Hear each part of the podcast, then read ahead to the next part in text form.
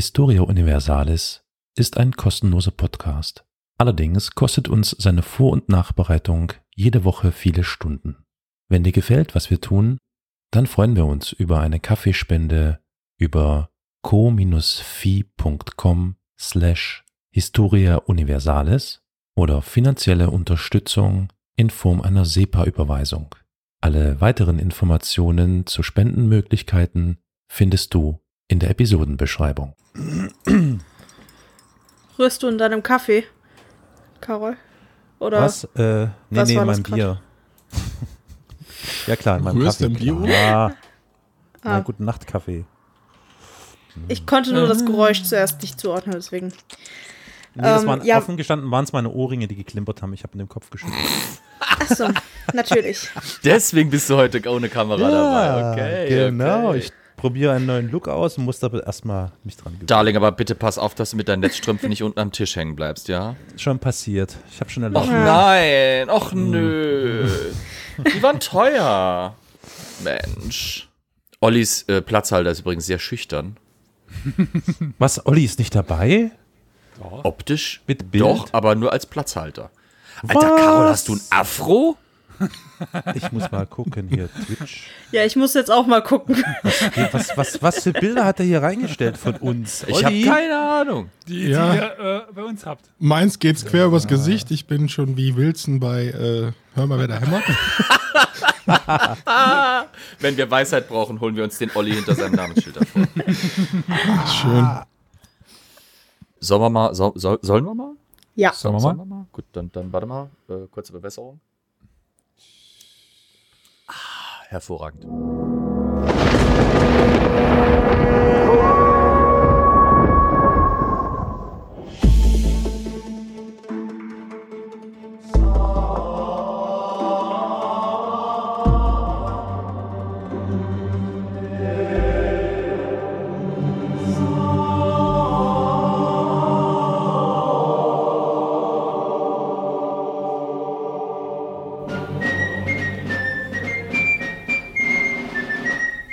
Herzlich willkommen zu einer weiteren Folge von Historia Universalis. Auch natürlich ein herzliches Willkommen an den Chat, die sich ja schon rege beteiligt haben, an unserem schwachsinnigen Vorgeplänkel. Äh, falls das vor der Folge landet, wovon ich fast schon ausgehe, wisst ihr wahrscheinlich schon, dass ich nicht alleine bin, sondern dass wir heute wieder in voller Mann- und Fraustärke anwesend sind. Da wäre nämlich zum einen der Elias, der sich mit mir auch den Bildschirm heute teilt. Hallo Elias. Hallo. Dann die Victoria, die Stimme aus dem Off. Hallo. Besetzt in der Rolle als Stimme Nummer 2 aus dem Off, der Karol. Moin, moin. Und natürlich Special Starring heute ganz so besonders zu Gast der Olli hinter seinem Namensschild. Moin. Läuft. Ja, für diejenigen, die hier bei Twitch zuschauen, die sehen wahrscheinlich schon, dass wir heute ein bisschen spacey unterwegs sind. Denn äh, ich habe mich ja mit Elias, naja, mehr oder weniger um eine Folge fast schon geprügelt, verbal, weil ich die heute unbedingt machen wollte, passend zu dem anstehenden Feiertag, der sich auch als äh, Halloween bezeichnen lässt. Oh. Ja, und zwar gehen wir nicht so weit in der Geschichte zurück, diesmal. Äh, warte mal, ich muss kurz ausrechnen, 70, knappe 80 Jahre maximal. Und wir gehen so ein bisschen in Kultur- und Mediengeschichte. Sehr schön. Ja, heute zwar äh, kein, also, na, ich, nee, eigentlich schon. Ich mache mal wieder Krieg, aber diesmal etwas anders. Nämlich ein Krieg, der so Gott sei Dank nie stattgefunden hat, außer in eben den Krieg der Medien. Sterne. Nein. Aber Krieg fast. der Welten. Krieg der Welten. Also wenn ich mir das, das Bild hier anschaue, Ja. würde ich sagen, Krieg der Welten. Hast du es er erkannt? Yes. Na klar, hä, sofort. Also, also, Also wie bei den anderen Folgen ja auch. Carpanta, du. Psst, nicht spoilern äh, im Chat. Ich muss ja wieder mal erklären, warum wir überhaupt diese ganzen Bilder da haben, warum ich Elias mit Bildern bombardiert hat, aus denen er wieder mal was Hervorragendes für Twitch hier in Overlay gebastelt hat. Wir sehen natürlich im Hintergrund zwei Planeten, die kennt ihr, hoffentlich. Weiß jemand, wie sie heißen? Uranus, Uranus. Achso. Nein, Elias, heute geht es ausnahmsweise nicht um Uranus oder deinen, Mars. wie auch immer. Mars. Und das blaue Ding da? Twix. Genau. Passt ja der Natürlich rote. Planet zum Floh, ja. Mhm. Genau. Heute geht's, heute geht's nämlich um interstellaren Kommunismus. Vielen Dank. Äh, Nein, also wir haben natürlich Mars und Erde und wir haben zwei Personen noch auf diesem, also neben euch äh, grandiosen äh, Platzhaltern da oben haben wir noch zwei Personen unten, die ich mir als Schildhalter für unseren Schriftzug gewünscht habe. Einmal links einen Briten und einmal rechts einen Amerikaner. Dabei handelt es sich um Männer, die zwar ähnlich klingende Nachnamen haben, aber weder verwandt sind, noch werden ihre Nachnamen gleich geschrieben. Das links ist der Brite H.G. Wells und das rechts ist der Amerikaner Orson Welles. Ah ja. Hm. Fans von. Sci-Fi-Literatur kennen den einen auf jeden Fall. Fans von großer Schauspielkunst kennen garantiert den anderen. H.G. Wells war, ich glaube, also man muss schon sagen, einer der Pioniere der Sci-Fi-Literatur. Ich mach's mal wie bei den Schlachten und fange erstmal quasi mit dem, mit dem, äh, mit den Personen ausnahmsweise mal an. Die, die Generäle, die heute quasi erscheinen, nämlich einmal die in H.G. Wells, äh, der äh, 1866 in, Brit in Großbritannien in Bromley geboren wurde, hat einige der wohl maßgeblichsten Sci-Fi-Romane der Geschichte geschrieben, zum Beispiel 1895 The Time Machine, kennt ihr bestimmt alle die Verfilmung Klar. davon wahrscheinlich, eher als das Buch. Ähm, die äh, 1896 Die Insel des Dr. Moreau, der ist auch filmisch umgesetzt worden, damals mit Marlon Brando in der Rolle des Dr. Moreau. All, alleine das wäre schon wieder, der, die, der Filmdreh wäre eine Folge wert, was da abgegangen ist. Ähm, Ich muss, 18 glaube ich, Ja? die Zeitmaschine, Ja? ich glaube, das habe ich als Hörbuch, das war irgendwann mal das Hörbuch auf YouTube, das habe ich mal gehört. War so mein allererster Sci-Fi-Kontakt tatsächlich. Was? Auf YouTube einfach ein Hörspiel geholt? Ne, das war noch be- bevor das äh, alles Es war vor Äh, Copyright. Geld gekostet hat auf YouTube. Da war Audible noch der feuchte Traum einiger äh, Online-Plattformgestalter. Ähm, 1897, The Invisible Man, auch äh, grandios verfilmt worden. Also habe ich auch schon ewig nicht mehr gesehen, die Filme. Egal. Äh, Ähm, Invisible, warte mal ganz kurz. Invisible erklären, Man, war das nochmal? der unsichtbare Mann, also die, Äh, dieser, äh, Ach ja, war, äh, ist das nicht, äh, ich glaube, ich, ich versuche mich gerade zu erinnern, wer gespielt, wer es an- gespielt, ja, an Verhöfen, der Hollow Man, ist es Hollow Man? Ja, könnte sein. Also es geht als quasi um die, in, im Film ist er fast genauso dargestellt wie auf den meisten Bucheinbänden dieser, äh, dieses Romans. nämlich mit halt diese Hut, Person ne? mit dem Hut, äh, Ja, in Bandagen ja, okay, eingewickelt, damit nee. man überhaupt seine Konturen sieht. Okay, Ähm, war nicht Hollow Man, ja. Alles nee, nee, nee, war, war The Invisible Man. Ich, ich glaube, hieß das Ding der Unsichtbare oder der unsichtbare Mann im Deutschen? Also äh, mehr. 2020 ist The Invisible Man rausgekommen, aber ich glaube, den meinst du, naja, vielleicht ein bisschen. Ich kenne nur den mit Nee, nee, nee, nee, ein bisschen früher. Chase. Chevy Chase könnte sein, oder? Das Möglich. passt ganz gut. Hm. Ja, ja. Und 1898 schrieb H.G. Wells eigentlich eines meiner Lieblingsbücher, nämlich The War of the Worlds. Kleiner Exkurs in Florian erzählt über sein Leben sozusagen. The War of the Worlds hat mich mein ganzes Leben schon begleitet. Allerdings nicht unbedingt in Buchform, sondern als Musical. Denn diese Geschichte war so, oder viele Geschichten aus H.G. Wells waren so dermaßen für die Pop- und, und Sci-Fi und, und Nerdkultur, wenn du so wollt, absolut essentiell, dass er halt einfach immer wieder au- aufgelegt wurden. Ob jetzt als Filme, als Bücher, als Comicbooks, als Visual Novels, als Musicals sogar eben. Ich mag Musicals ja eigentlich nicht unbedingt so. Aber ein Musical, seit ich ein Kind bin, kann ich nicht genug davon bekommen. Und das ist die äh, Version von Jeff Wayne, einem britischen Musiker, der in den 70ern War of the Worlds als Mischung aus Elektro, Rockband und eine, ein Orchester, der hat die quasi einmal in, in so einen Raum zusammengeschmissen und hat da draus ein Rock-Synthesizer, geiles 70er-Jahre-Musical gemacht und das Ah. ist einfach, feier ich fett ab. Das hast du, hast du, da waren wir, glaube ich, schon off, off Record, hast du mir davon Ja. erzählt oder haben wir darüber gesprochen, ja. Ich habe mir es danach angehört und nach drei, vier Minuten aufgehört. Tja, du hast halt einfach keinen Geschmack. Ähm, okay, Mhm. Ja. Deswegen gucke ich dich sei an. es drum. Nein. Touché. Nach etlichen Jahren, also eigentlich nach fast 20 Jahren, die mich dieses Musical äh, begleitet hat, habe ich mir letztes, im letzten halben Jahr, vor einem Vierteljahr oder sowas, habe ich mir mal den Roman gekauft und ihn durchgelesen und war sofort schier begeistert, weil obwohl 1898 geschrieben war, dieser, dieser Roman seiner Zeit eigentlich völlig voraus. Die Story dreht sich quasi darum, über zehn Tage beobachten Astronomen Ende des 19. Jahrhunderts Gasexplosion auf dem Planeten Mars. Und in der Folgezeit äh, landen dann verschiedene merkwürdige Zylinder in Großbritannien, im viktorianischen England quasi des ausgehenden äh, 19. Jahrhunderts. Und daraus eben kommen Marsianer, die dieses British Empire ziemlich zügig und ziemlich sang- und klanglos an den Rand der Vernichtung treiben.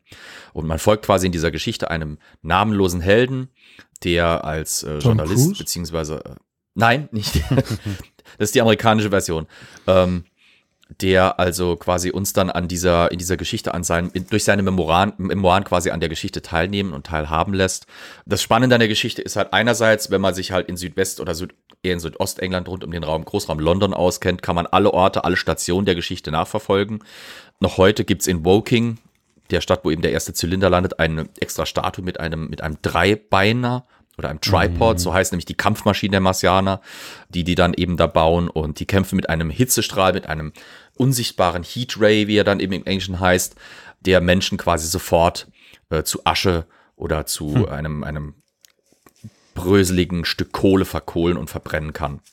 Auf jeden Fall, also wie gesagt, die Geschichte war ihrer Zeit nicht nur voraus in einfach der Tatsache, dass um 1898 sowas wie eine marsianische Invasion der Welt einfach ungewöhnlich war. Wells hat sich da einfach so viel Technologie mit diesem Hitzestrahl, mit diesen fast unbesiegbaren marsianischen Kampflaufmaschinen da, die auch ein bisschen steampunkig unterwegs sind, äh, mit chemischer Kriegsführung. Die Marsianer verfügen über schwarzen Rauch, den sie ausblasen können oder mit Kanistern über die Landschaft werfen und der alles Lebende erstickt, dass es eben einatmet. Gleichzeitig haben sie aber ihre Maschinen scheinen mit Dampf betrieben zu sein. Also sie können Dampf aus ihren Maschinen ablassen, der diesen Staub für sie ungefährlich macht.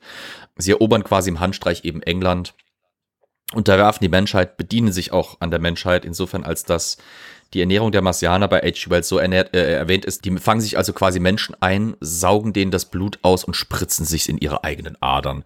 Also es ist wirklich der Inbegriff von Science-Fiction-Creep, der da auch irgendwie so ein bisschen rumkommt. Was mich besonders beeindruckt hat, ist, dass H.G. Wells den Zusammenbruch einer zivilisierten westlichen Gesellschaft, also das, den, den Zusammenbruch sämtlicher Moral, den Zusammenbruch sämtlicher ziviler Strukturen und so weiter so überzeugend beschrieben hat. Ich bin nicht leicht zu beeindrucken, wenn ich Bücher lese. Ich, ich, ich bin zwar äh, zum Beispiel bei der, der Name der Rose begeistert gewesen und habe da wirklich auch, äh, als die Bibliothek niedergebrannt ist, da in der Szene habe ich wirklich beinahe aufpassen müssen, dass ich nicht heulend vor dem Buch sitze. Aber sonst beeindruckt mich Bücher kaum. Bei H.G. Wells War of the World saß ich zitternd fast schon da, als der beschrieben hat, wie eben die Menschen wirklich zu Monstern, zu Biestern, zu, zu Tieren fast schon wurden in diesem Selbsterhaltungstrieb in angesichts des Niedergangs ihrer Zivilisation. Also ihr merkt schon, es war ein grandioses Buch. Ich empfehle es auch jedem, äh, wenn ihr mal Lust daran habt. Äh, es ist nicht übermäßig dick. Ich kann es mal kurz zeigen. Die gesamte Version davon ist normalerweise also nicht viel dicker als so. Ist quasi fast schon ein Heftchen. Ist für teilweise sehr kleines Geld im Internet zu haben oder vielleicht auch in einem Buchladen eures, eurer Wahl, eures Vertrauens. Diejenigen unter den ZuhörerInnen, die kein Die Bild ist- haben. ja. Wie viele Seiten? 130, 129, Danke. 130 Seiten. Trotzdem eine unheimlich dichte Geschichte. Wie gesagt, die ich sehr empfehlen kann. H.G. Wells ist äh, nach noch etlichen weiteren äh, Romanen und, und auch teilweise Sachbüchern, die er geschrieben hat, auch zum Beispiel über Geschichte, 1946 dann in London gestorben, ist aber tatsächlich noch bevor er gestorben ist, einem anderen Wells begegnet, nämlich eben Orson Welles. Orson Welles, diejenigen, die eben Filmgeschichte zum Beispiel schätzen, werden ihn auf jeden Fall kennen. Wahrscheinlich aufgrund seines bekanntesten und größten Werkes, nämlich Citizen Kane, 1941 Oh, ja. erschienen. Ja. Toller Film. Absolut unstrittig. Äh, hat nicht umsonst. Also ich habe mir mal einen Spaß gemacht und habe mal auf seiner Wikipedia-Seite mir die, die Auszeichnungen von Orson Welles an, angeschaut. Also es, es hat irgendwie, wie soll ich sagen, es ist irgendwie schon fast ein bisschen krass. Ich muss jetzt gerade mal kurz gucken, wo wir es hier haben. Also er hat Citizen Kane gemacht, dann kam im Prinzip seine Karriere begann Orson Welles, der übrigens, äh, bevor ich es vergesse, 1915 geboren war, also deutliches Stück jünger natürlich war als, als H.G. Wells. Seine Karriere begann er im Theater. Er hat äh, 1936 beim sogenannten Federal Theater Project angefangen. Also ähm, da war er zum Teil als Schauspieler tätig, aber vor allem als Produzent. Bevor er wirklich sich als Schauspieler einen Namen gemacht hat, war er vor allem als Produzent von Theaterstücken bekannt. Eine ganz spannende Sache, von der ich auch nicht wusste, bis ich mich mit der Sache mal beschäftigt habe, war, er hat 1936 Macbeth ähm, Ja. inszeniert. Achso, inszeniert. Ja, okay, gut, ich kenne nur den Film. Aber- Hm, hm. Aber die Version von Macbeth, die er inszeniert hat, ist noch heute bekannt als Voodoo Macbeth. Und zwar, weil er nämlich einmal die Geschichte von Macbeth komplett in die Karibik verlagert hat. Und, wohlgemerkt, 1936. Es war ein komplett schwarzer Cast. Hm. Und die Geschichte war in die Karibik verlegt. Das war natürlich für die damalige Zeit, äh, 1936 USA, gewagt. Er blieb aber nicht unbedingt extrem lange bei, äh, bei dem, dem Federal Theater Project. Äh, der hat, er, er, Orson Welles hat schon relativ früh gemerkt, dass er für höhere äh, Sachen eben berufen war und hat sich da ein bisschen auch frei gemacht, wenn er irgendwie mit Leuten zusammenarbeiten musste, die ein bisschen zurückgehalten haben. Und so gründete er mit anderen zusammen das sogenannte Mercury Theater. Das war also auch in New York ansässig, eine Theatergruppe, die äh, ach, etliche Stücke inszeniert hat, aber das fast noch spannendere finde ich, dass in diese Zeit ja auch ein ganz neues Medium fällt, nämlich das Radio.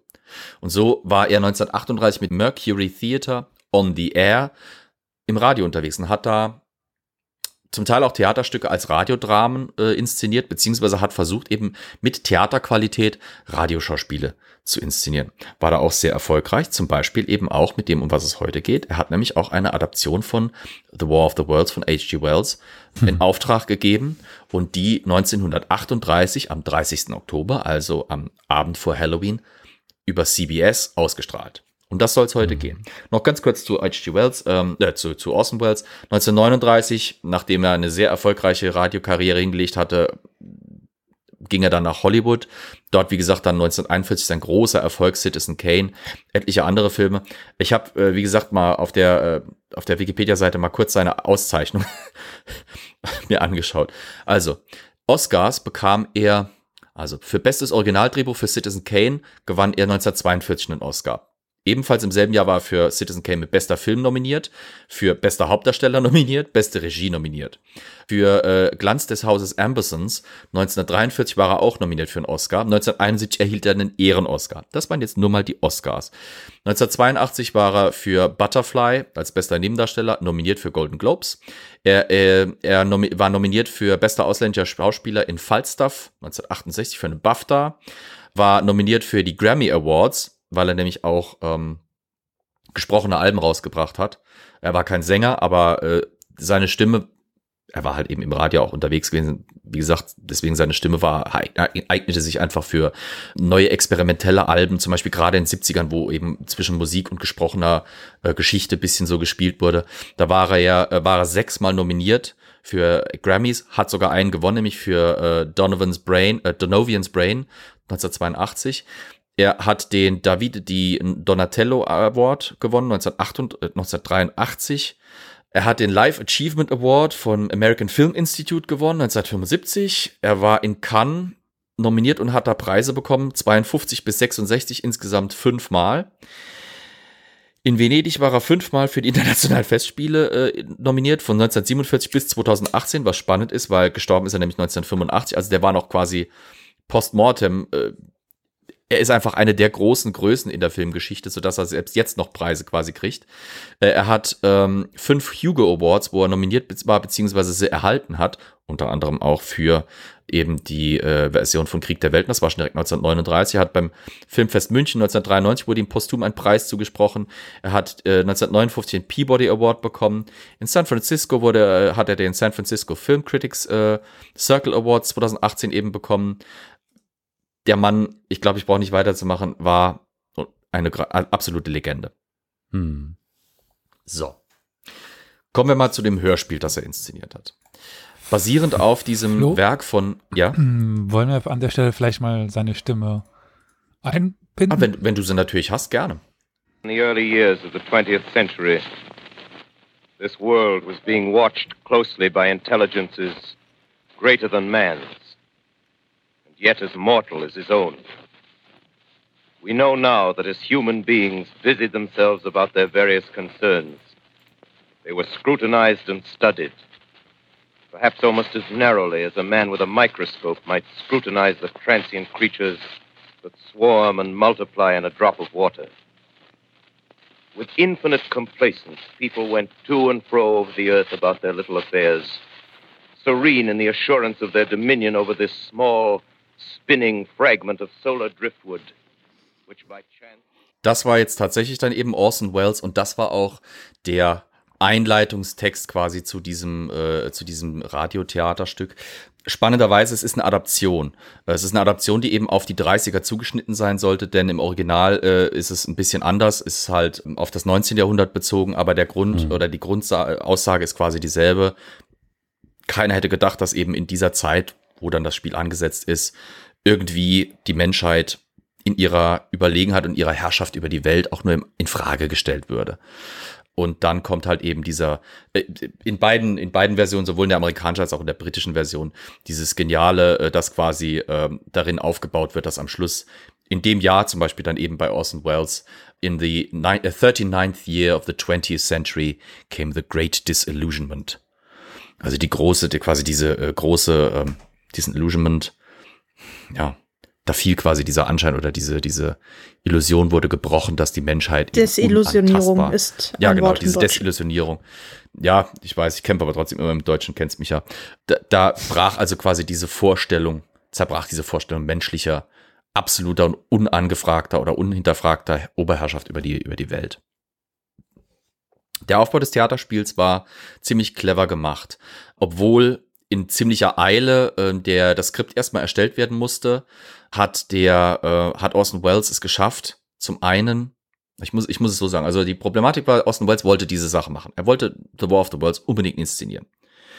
Er kam aber ziemlich spät um die, äh, um die Ecke mit dieser Sache, hat seine Schreiberlinge quasi ein ganzes Stück überfordert damit, dass die quasi in vier oder fünf Tagen dieses ganzen Roman runterbrechen sollten auf ein Radioschauspiel, von dem Wells zwar eine grobe Vorstellung hatte, aber dass die Schreiber halt erstmal noch komplett konzipieren mussten. Die mussten sich Texte überlegen, die mussten sich das Pacing überlegen, alles drum und dran. Quasi zwei Tage oder ein, anderthalb Tage bevor das äh, Ganze live gehen sollte, bekam Orson Welles das Skript vorgelegt und fand es, gelinde gesagt, scheiße. Und hat dann quasi sich mit seinem Team zusammengesetzt, aber hauptsächlich auch alleine wieder äh, gearbeitet und hat das komplett umgestellt. Und was dabei rauskam und was dann eben in aller Eile und mit nur ein, zwei Probeläufen durchgezogen wurde, war und ist noch heute ein legendäres Stück Radiogeschichte. Ihr müsst euch das so vorstellen. Damals 1938 war der typische Alltag für die amerikanische Familie ein anderer natürlich als heute. Die amerikanische Familie war noch ziemlich klassischen Rollenbilder verfallen. Die Frau war normalerweise zu Hause, Hausfrau, hat sich um alles gekümmert. Während die zu Hause war, durch die Wohnung gezaubert hat, äh, alles sauber gehalten, Essen vorbereitet hat und so weiter, brauchte sie natürlich in irgendeiner Form Unterhaltung. Und das Radio war dafür das Medium.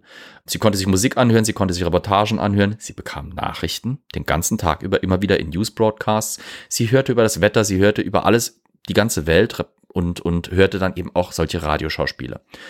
Mittags, wenn die Familie äh, quasi mal zum Mittagessen nach Hause kam, wurde Mittag gegessen, danach kam der Abwasch, die Frau hört schon wieder Radio und abends, wenn der Mann von der Arbeit kommt, die Kinder endgültig die Hausaufgaben und alles erledigt haben, sitzt die ganze Familie quasi ums Radio herum, wie vielleicht in unserer Kindheit der Fernseher das Zentrum der, des, der Abendgestaltung war, war es eben damals das Radio. Und dann hört man noch ein bisschen Abendprogramm, bevor man dann irgendwann zu Bett geht. Das war das ganz Normale.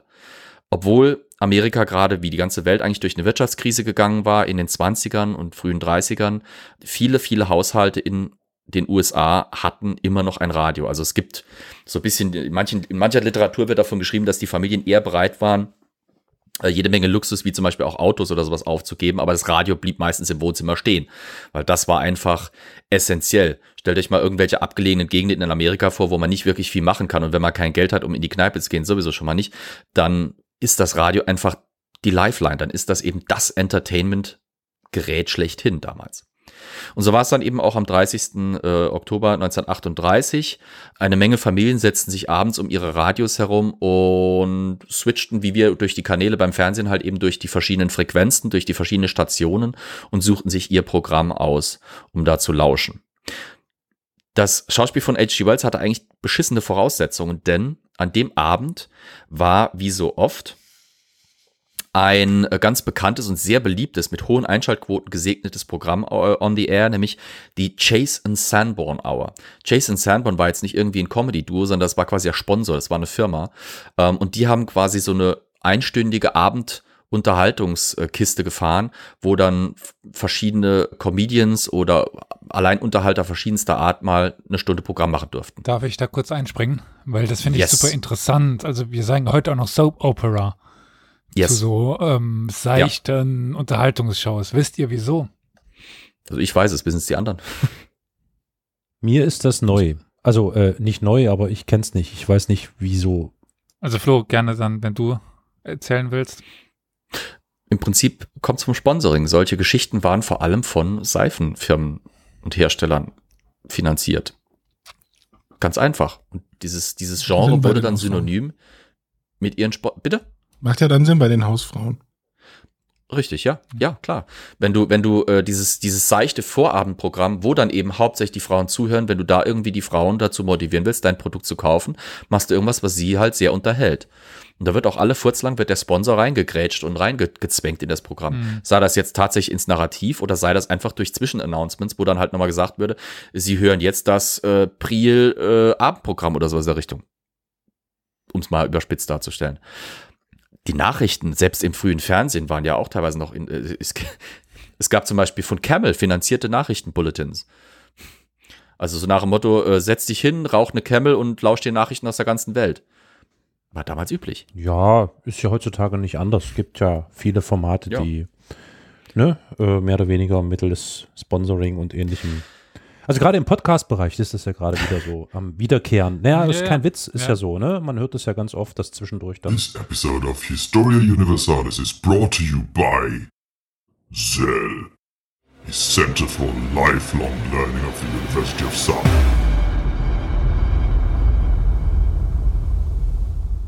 Ja. genau. Das bringt dich aber zumindest nicht um, Nee. wie gewisse Tabak. Also, Ja. sagen wir es mal so, Was, es ist noch Tabak relativ bringt jung, um? deswegen müssen wir warten. Was? Nein. So, also nein. Also Messer, mit denen kannst du was abschneiden. Hast du schon mal gesehen, wie dich jemand mit einem Stück Tabak verkloppt hat oder sowas? Oder dir den Schädel eingeschlagen? Genau, oder wie es Trump Geht Junior jetzt kürzlich gesagt hat, nicht Alec Baldwin hat diese Kamerafrau erschossen, die Arme.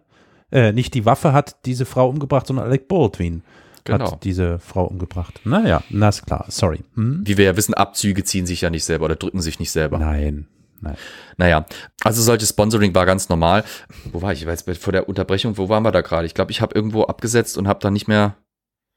Bin ich da reingekriegt? Ah, stimmt. Ja, die, die, nee, die Show. Alle sitzen war bei der ums Show. Radio. Alle sitzen ums Radio Nee, entspannt. es war, ums, und es war die Chase and Sunbone Hour. Das Spannende, das will ich euch nicht ersparen.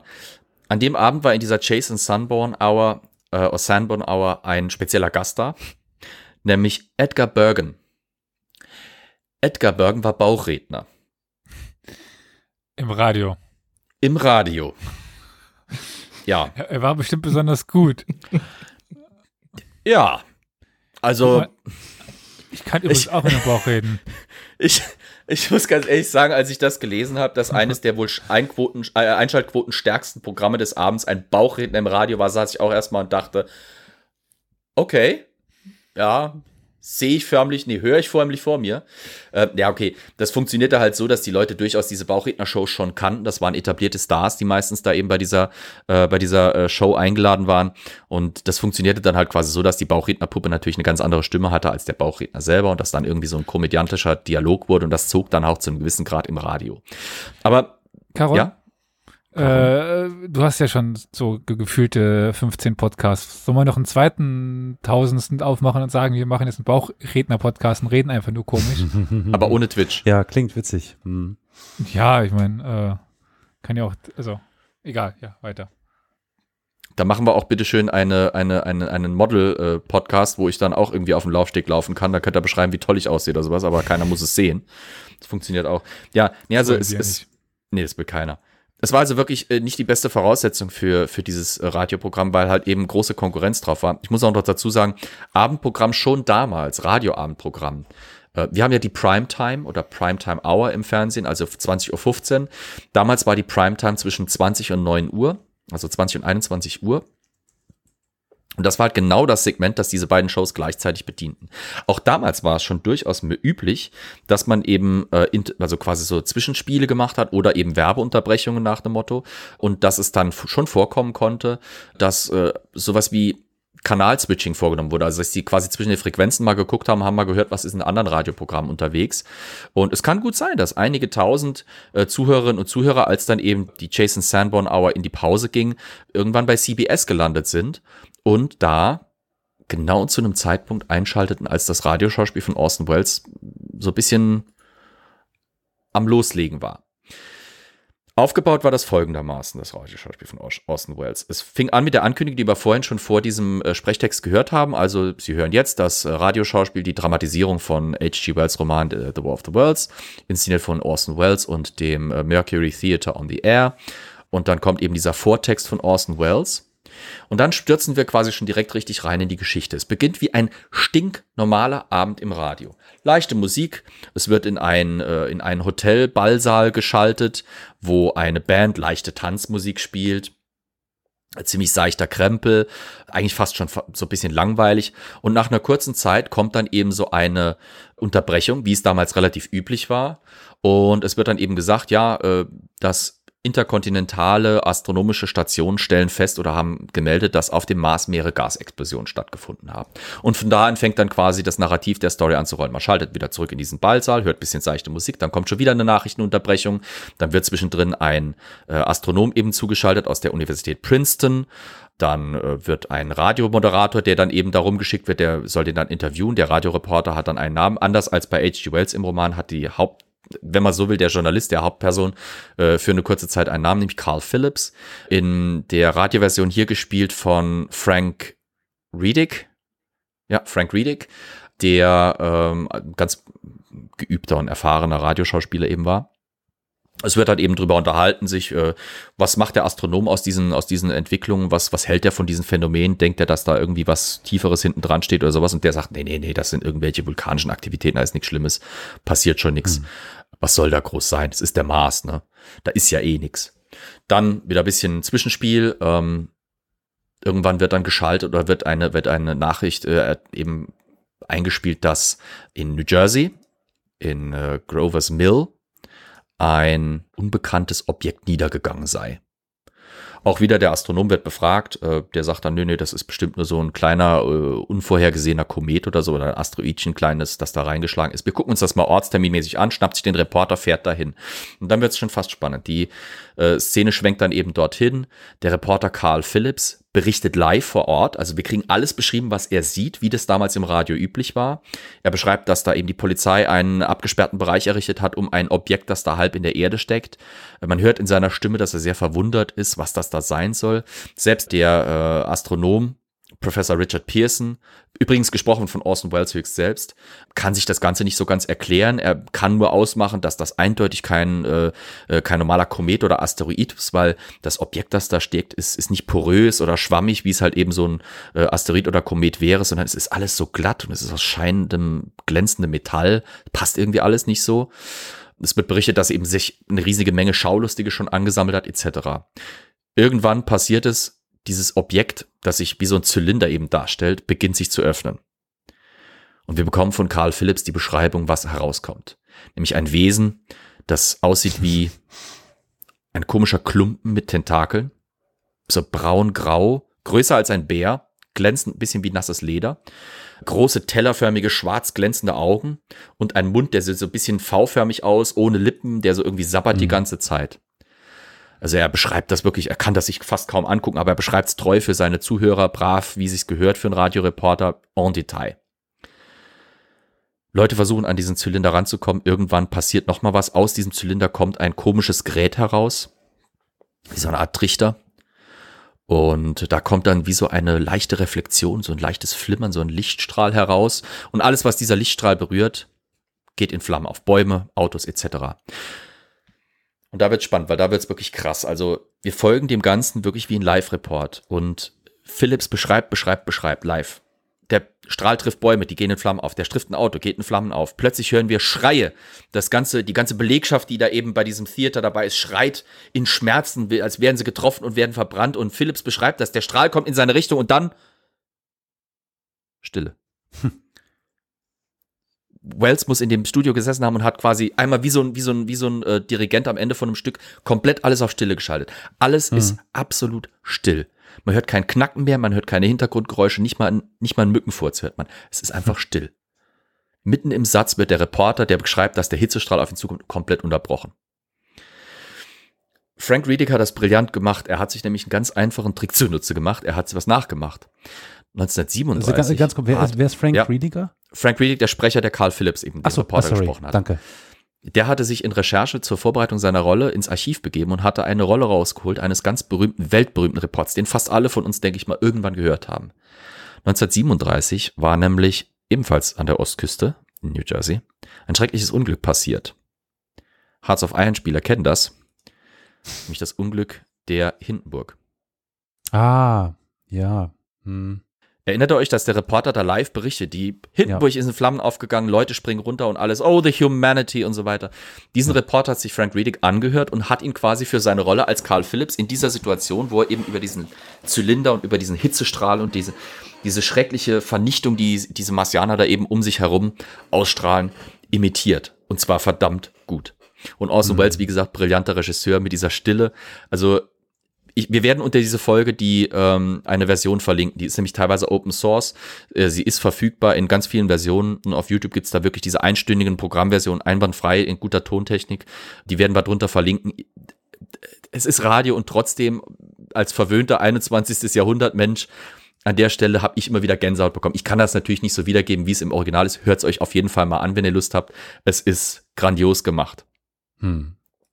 Und ab dem, ab dem Zeitpunkt im Prinzip nimmt das Stück so richtig Gas auf. Da kommen dann also Berichte, ein Bericht folgt dem anderen. Erst wird äh, zu einer Milizeinheit geschaltet, die sich eben um diese, äh, um diese äh, Fundstätte, um diese, diesen Einschlagsort dieses Zylinders aufstellen und versuchen, die Marsianer eben zu bekämpfen. Es kommt zum Kampf. Die 7000 äh, hervorragend ausgerüsteten Infanteristen werden komplett vernichtet. Wir wechseln äh, hin zu Berichten über Notfallmaßnahmen, die ergriffen werden, Ausgangssperren, Abriegelungen, Notfallpolizeimaßnahmen etc. pp alles wird ein bisschen verzweifelter, alles wird wesentlich kürzer, es kommen auch kaum noch Interluden mehr, also es kommt keine wirkliche Musikzwischenstücke mehr, sondern wirklich Schlag auf Schlag kommen diese Special Bulletins, diese Spe Special Announcements, diese Live-Interviews, diese Live-Schalten und prasseln da quasi auf den Zuhörer rein, der im Live quasi verfolgt, welche Entwicklungen sich da eben abspielen. Besonders noch zu erwähnen wäre, dass ähm, nachdem eben diese State Militia und diese Notfallmaßnahmen da eben eine Rolle gespielt haben, irgendwann auch der Secretary of the Interior, also quasi der Innenminister sprechen soll. Der wird dann eingespielt und das war, ich muss gerade kurz mal in meiner Liste gucken, Kenny Delmer. Und Kenny Delmer war im Studio CBS berühmt dafür, dass er ein verdammt guter Nachmacher äh, oder Imitator von FDR war, dem Franklin Delano Roosevelt, dem US-Präsidenten. Und wenn man, hört es euch wie gesagt mal an, wenn man dieses äh, Stück des Secretary of the Interior dann eben in diesem Radioschauspiel hört, er wird angekündigt als Innenminister. Aber jeder, der auch nur zwei, drei, vier äh, Tage lang Radio in den USA in den 1930er gehört hat, weiß genau und hört heraus, dass diese Person, die da sprechen soll, FDR ist. Der Ton ist imitiert, die Sprache ist imitiert, es ist perfekt gemacht. Alles auf Realismus und Überzeugungskraft eben gezüchtet in diesem Radioschauspiel. Grandios gemacht. Wir gehen zu einer Artilleriebatterie, also die Menschen fahren das auf, was sie an schweren Waffen haben. Nach Infanterie kommt halt eben logischerweise die nächste Eskalationsstufe Artillerie, die in den Watchung Mountains dann eben einen zweiten Zylinder versucht zu umringen und da versucht eben auf diese, auf diesen Zylinder, den die Marsianer, also einen zweiten Zylinder, den die Marsianer da haben landen lassen, eben zu schießen. Die Marsianer antworten mit dem schwarzen Rauch. Dieser schwarze Rauch wird quasi auf die Menschen losgeschickt und wir hören im Radio, wie eine ganze Weile lang ein Artilleriekommandeur gibt da Befehle, Ausrichtung, Richtwinkel, Feuer, es wird geschossen. Ausrichtung, Richtwinkel, seine Soldaten antworten ihm und stellen das ein, Feuer. Ein paar Mal hören wir die Geschütze schießen und dann heißt es halt eben in den Berichten, da ist schwarzer Rauch, der kommt immer näher, Gasmasken aufsetzen, alles gut, die haben Gasmasken auf, geben noch zwei Schüsse ab und auf einmal hören wir als Radiozuhörer nur noch, wie die so, trotz Gasmasken anfangen so, und immer mehr sich quasi das Leben aushusten, bis dann da auch wieder Stille ist. Und schon gehen wir in die nächste Schalte. Nämlich eben in ein Flugzeug, ein Bomber oder eine ganze Bomberformation, die ähm, versucht auf die marsianischen Maschinen, die inzwischen nicht mehr an ihren Ursprungsorten sind, sondern sich äh, über die Landschaft äh, bewegen auf große urbane Zentren, vor allem New York zu. Ähm, die fliegen die quasi an und wollen sie bombardieren, beobachten sie aber auch gleichzeitig. Sie beobachten zum Beispiel, dass die Marsianer große städtische Gebiete erstmal meiden und vor allem eben Powerstations, äh, äh, Kraftwerke und Elektroleitungen zerstören, Kommunikationswege gezielt zerstören, also Telegrafenmasten umknicken und gezielt die eben die, die Leinen kappen und so weiter. Also quasi die Kommunikation der Menschen vor allem erstmal angreifen und sich dabei zielstrebig eben nach New York bewegen. Die Bomber die eben auf äh, ziemlich hoher Flughöhe sind, beobachten das alles, bereiten sich auf ihren Bombenabwurf vor, werden aber vom Hitzestrahl trotz dieser immensen Höhe heruntergeholt.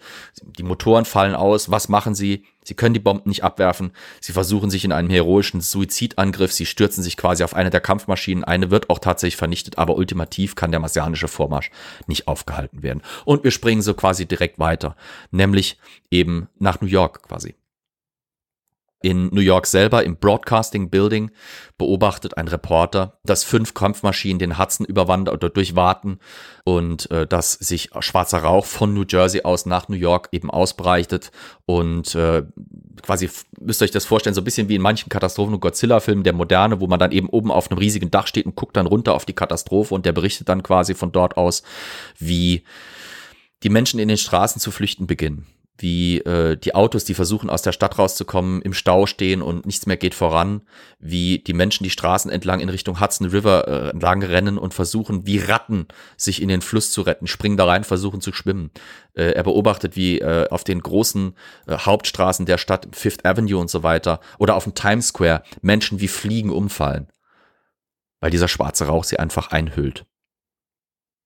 Schließlich berichtet er auch, also fast schon heroisch, wir werden hier bleiben, wir werden weiter berichten, denn das ist unsere Aufgabe als Radioreporter. Wir werden bleiben bis zum bitteren Ende und werden sie auf dem Laufenden halten. Obwohl der Rauch, dieser schwarze, giftige Rauch inzwischen eben sogar auf die Höhe dieses Broadcast-Buildings ist und 100 Schritt oder 100 Fuß an sie herangekommen ist. Irgendwann hört man auch den Reporter ein paar Mal kurz husten und dann ist auch diese Übertragung wiederum. Und dann hört man einen Amateurfunker 2X2L calling CQ New York. Ist irgendwer noch draußen? Funkt noch irgendjemand? Ist noch irgendjemand on the air? Ist noch irgendjemand da? Ist da noch irgendwer? Und dann wieder Stille. Ich krieg gerade schon wieder, wenn ich mich dran erinnere, ein bisschen Gänsehaut, muss ich ganz ehrlich sagen. Ich hoffe, ich krieg's halbwegs rüber. Ihr merkt also schon, es wird wirklich mit so, mit diesen Emotionen und mit diesem Realismus auch und mit dieser, mit dieser Dramatik und auch dem Horror, der da hinten dran steckt, diese, diese Machtlosigkeit, äh, absolut gespielt der zweite Teil äh, des Hörspiels, der dann eben ab diesem, ab diesem Amateurfunk einsetzt, ist dann vor allem eben so ein bisschen äh, an die Erzählung wieder angelegt. Wir folgen dann halt quasi diesem Professor Pearson, dem Astronomen, den wir am Anfang des, äh, des Schauspiels kennengelernt haben.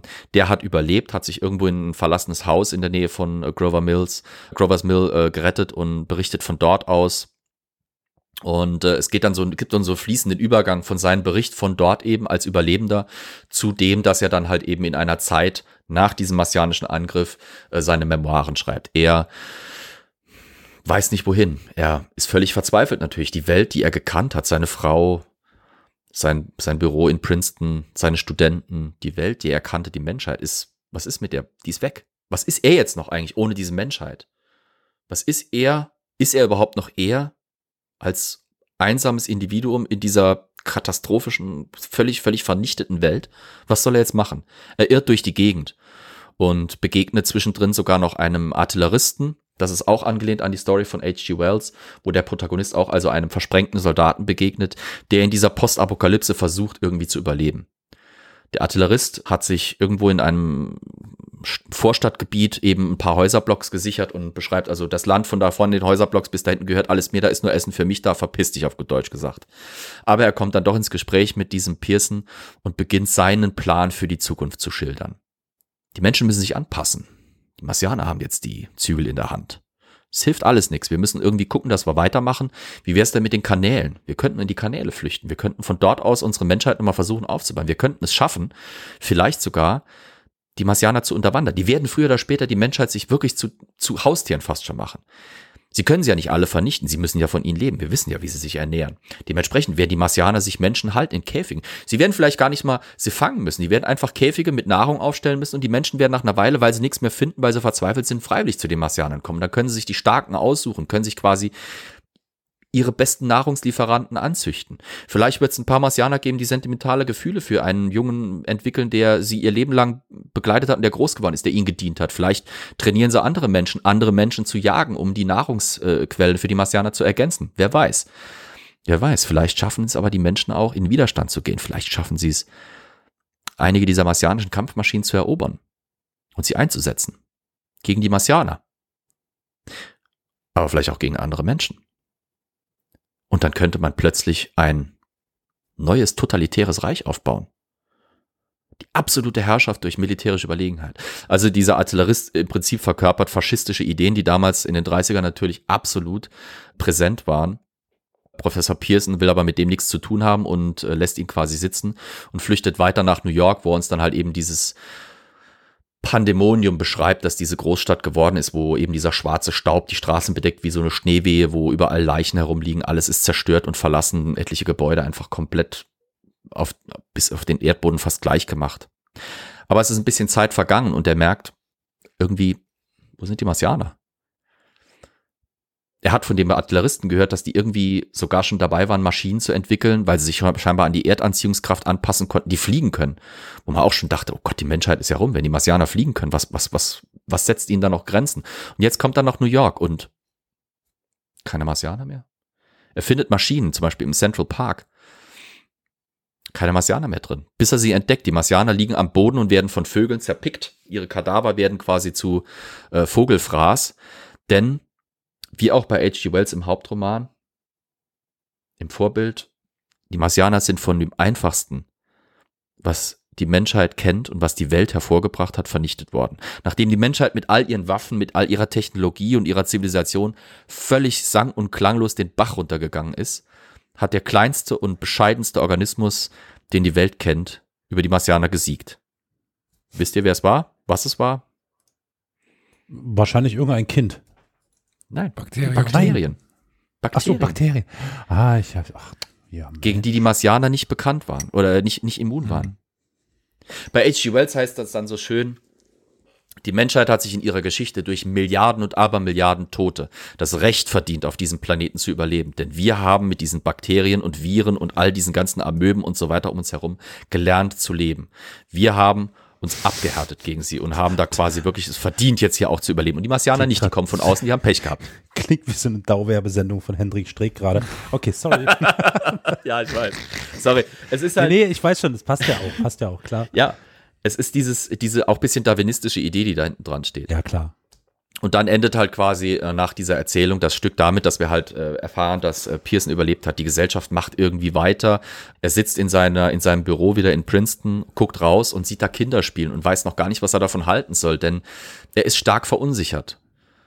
Was, wenn die Zeit des Aufbaus, die die Menschheit dann jetzt eben überwindet oder am, am, am bewältigen ist, wenn das im Prinzip auch nur eine Erholungsphase für die Marsianer ist? Was, wenn sie wiederkommen? Ist die Menschheit bereit dafür? Und damit endet dann nach und nach das Spiel. Es hat zwischendrin dann eben äh, ein, zweimal Announcements gegeben. Also das Spiel ist quasi eingeharmt davon, dass am Anfang gesagt wird, das ist jetzt übrigens ein Hörspiel. Irgendwann um die, um die 40, 50 Minuten Marke kam ein Zwischeneinwurf. Übrigens, ihr, ihr hört CBS, also äh, ne? You're listening to a CBS presentation of Orson Welles and the Mercury Theatre on the air in an original dramatization of The War of the Worlds by H.G. Wells. The performance will continue after a brief intermission. This is the Columbia Broadcasting System. Damit die Zuhörer wirklich nochmal wissen, übrigens, das ist nicht echt, auch wenn es sich so anhört. Und am Schluss eben dann auch nochmal, wo dann äh, Orson Welles auch noch so schön sagt, so nach dem Motto, übrigens, das hier ist unsere Art, Halloween zu feiern. Äh, dieses ganze Radioschauspiel mit seinem Horror, das ihr da gehört habt, ist im Prinzip äh, CBS, das äh, mit einem Laken überm Kopf gerade aus dem Gebüsch gehüpft kommt und Buh sagt. Aber Aber ich glaube, manche Menschen haben das nicht ganz ge gecheckt, ja? Ich bin mir nicht sicher. Ich habe da schon so viel drüber gehört. Ja. Aber ich will nicht vorgreifen. Ich lasse Ähm, Florian erzählen. über Jahrzehnte hinweg war dieses Radioschauspiel vom 30. Oktober 1938 so ein bisschen ein Synonym für die moderne Mediengesellschaft und die Panik, die sie auslösen konnte. Es hieß dann eben in der Nachwehe, in den Tagen nach dem Radioschauspiel, auch in allen möglichen Zeitungen, Terror on the Radio. Ähm, es wurden War Victims gezeigt, wo dann eine Frau mit einem bandagierten Arm vorm Radio sitzt oder sowas in der Richtung. Ähm, Es wurde in, vor allem eben in den Printmedien hochgebauscht bis zum geht nicht mehr. Es wurde eine Panik inszeniert. Leute hätten sich, es hätte tausende Suizide gegeben in Verzweiflung. Ganze Ortschaften hätten ges geschlossen ihre, ihre Koffer gepackt, hätten sich ihre Autos vollgerammelt und hätten da quasi äh, geschlossene Karawane gebildet, wären zur nächsten Polizeistation oder Kaserne gefahren, um da Schutz zu suchen. Äh, manche Ortschaften hätten sich die Bevölkerung komplett bewaffnet, hätten an den Ortsgrenzen quasi gewartet, dass die Marsianer kommen, um ihnen zu zeigen, wo der Hammer hängt. Ja, die Zeitung mit den vier großen Lettern hier bei uns hätte wahrscheinlich geschrieben Alien Schock. Angriff der, wie nennt Killer-Titten. man das denn? Der Killer-Titten? Das wäre Bild. Sorry. Äh, ach so, okay, Killer-Titten. Äh, Mhm. Gut, ja. Übrigens, das mhm, Wetter ja. ist schlecht. Ist das nicht Bild? Angst hast, Titten und der Wetterbericht? Kann sein, ja. Mhm. Gut, ja, ich meine, will nur zum Ausdruck Ja. bringen, ja, das ist Ja. sehr, ja. Es, es war auch so, dass tatsächlich äh, Boobies from Outer Space. Hm. Carol ist, Ähm, ist, ist keine Ahnung. abgelenkt. Osten, der kennt das nicht. Ach so. Wie, was? Kenne ich nicht. Äh, Ärzte. Ach so. Ach so, Ich dachte, ja, nee, nee. Ach, das ist, ah, das war in der Planwirtschaft waren Brüste nicht vorgesehen. Das könnte man uns nicht leisten. Das ist Songtext von den Ärzten. Ja. Okay. also in den Nachwehen dieses, dieses, äh, dieses äh, Schauspiels kam es dann auch tatsächlich dazu, dass äh, das CBS-Studio wurde von Polizisten erstmal gefilzt. Es hatte Beschwerden gegeben, es hatte tausende Anrufe gegeben, ja. Aber was wir inzwischen wissen, ist, dass diese ganze Panik, diese angebliche äh, Panik, die dann eben diesem Radioschauspiel gefolgt gewesen sein soll, gefolgt gewesen, gefolgt haben soll, eher so rum. Gut, Deutsch ist halb gefrühstückt. Eigentlich fast zu, also 99,99999,9 Prozent Fiktion war. Ähm, so. So wie dieses Hörspiel. wie dieses Hörspiel, ja. Ja. Mhm. Und das war auch das, was Orson Welles im Prinzip geplant hatte. Aber naja, wie gesagt, die, die Printmedien haben, äh, haben quasi äh, etliche Schauspiel, äh, et- etliche ähm, äh, Schlagzeilen rausgebracht, die völlig ver verfälschend waren, die äh, haben Sachen erfunden oder übertrieben dargestellt, die einfach nicht stattgefunden haben oder wirklich aus dem Kontext gerissen etc. pp. Äh, Die Öffentlichkeit hat natürlich auf die Printmedien auch wiederum reagiert. Ähm, Es gab auch natürlich dann sofort Stimmen in der Öffentlichkeit, die gesagt haben, äh, das Radio kann sich sowas nicht erlauben, so eine realistische Panikmache. Äh, Das, was, was fällt diesem neuen Medium da eben ein? Und über Jahrzehnte, wie gesagt, ist das auch fast vorbehaltlos geglaubt worden. Was vielleicht auch einfach diese Krux hat. Elias, wenn du über so ein Ereignis berichten müsstest, was wären deine ersten Quellen? Ja, na klar, greifst du erstmal auf, auf äh, Tageszeitung oder Zeitungsarchive zu. Logisch, Ja, klar. Ja. Ja. Ist halt kacke, wenn die Mumpitz schreiben. Mhm. Ne? Ja. Gut, aber das Also, ist, wie gesagt, wie, wie du ja. sagst, wie du sagst, es ist letztlich, ist es ja tatsächlich wirklich ein Abwehrreflex oder ein Abwehrkampf und der Versuch, das böse neue Medium, das äh, die anderen Medien oder der anderen Medien gefährlich wird, irgendwie, ja, ins Genau. Abseits zu stellen. Ja. Das ist es im Prinzip. Also man muss davon ausgehen, dass äh, das so schnell und so heftig, wie die Artikel eben äh, geschrieben wurden, das durchaus Ziel gesetzt war.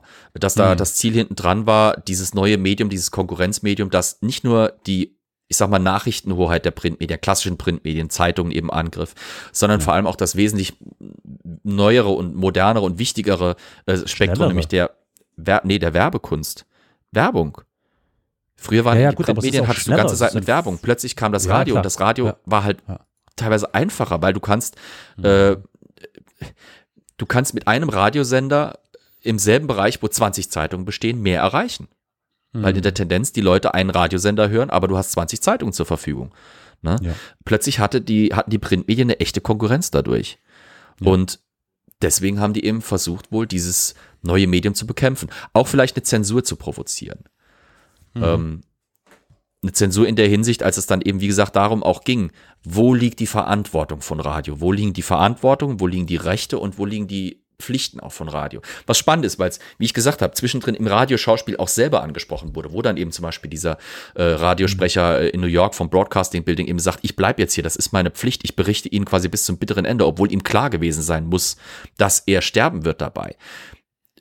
Wells hat in diesem Schauspiel ein bisschen auch ein Experiment gemacht. Das hat er auch später in einem, in einem Interview so gesagt. Er wollte äh, die Grenzen ein bisschen austesten.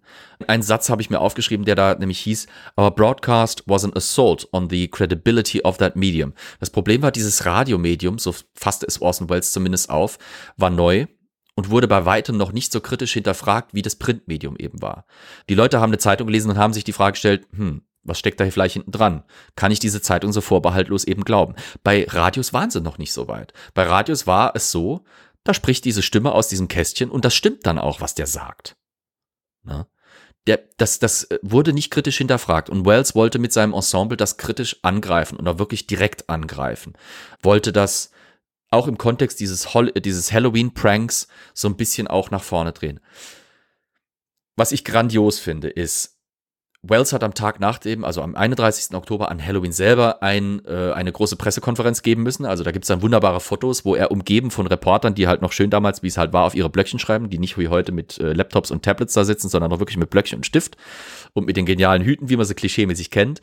Und in der Mitte sitzt Orson Welles, der Schauspieler, mit einem leichten Bartschatten, aber sauber gegelten Haar, also sauber mit äh, Öl nach hinten gelegten Haaren, mit einem ganz zerknirschten Gesicht der den Reportern glaubhaft versucht klarzumachen, dass ihnen ja gar nicht klar gewesen sein konnte oder dass sie gar nicht das vermutet hätten, dass ihr äh, bescheidenes Radioschauspiel so eine Wirkung haben könnte, wie sie dann eben da war, wie dass dann plötzlich eben CBS von der Polizei gestürmt wurde und dass da plötzlich alle Zeitungen in den USA und auch teilweise äh, im, im englischsprachigen Ausland darüber berichtet haben, was da abgegangen ist.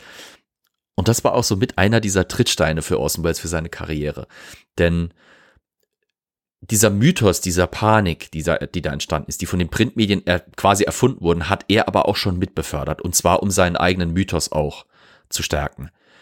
Er war der geniale Radioregisseur und Produzent, der diese Massenpanik durch sein Talent und durch seine grandiose Inszenierung eben auslösen konnte. Das war klasse für seinen Ruf. Ne? CBS, das, äh, das, äh, das Studio, das das Ganze veröffentlicht hat, hat das natürlich auch genutzt. Denn es spielte ihnen so ein bisschen in die Hände. Sie konnten so tun, obwohl es nicht der Wahrheit entsprach, als hätten sie die ultimative Strahlweite.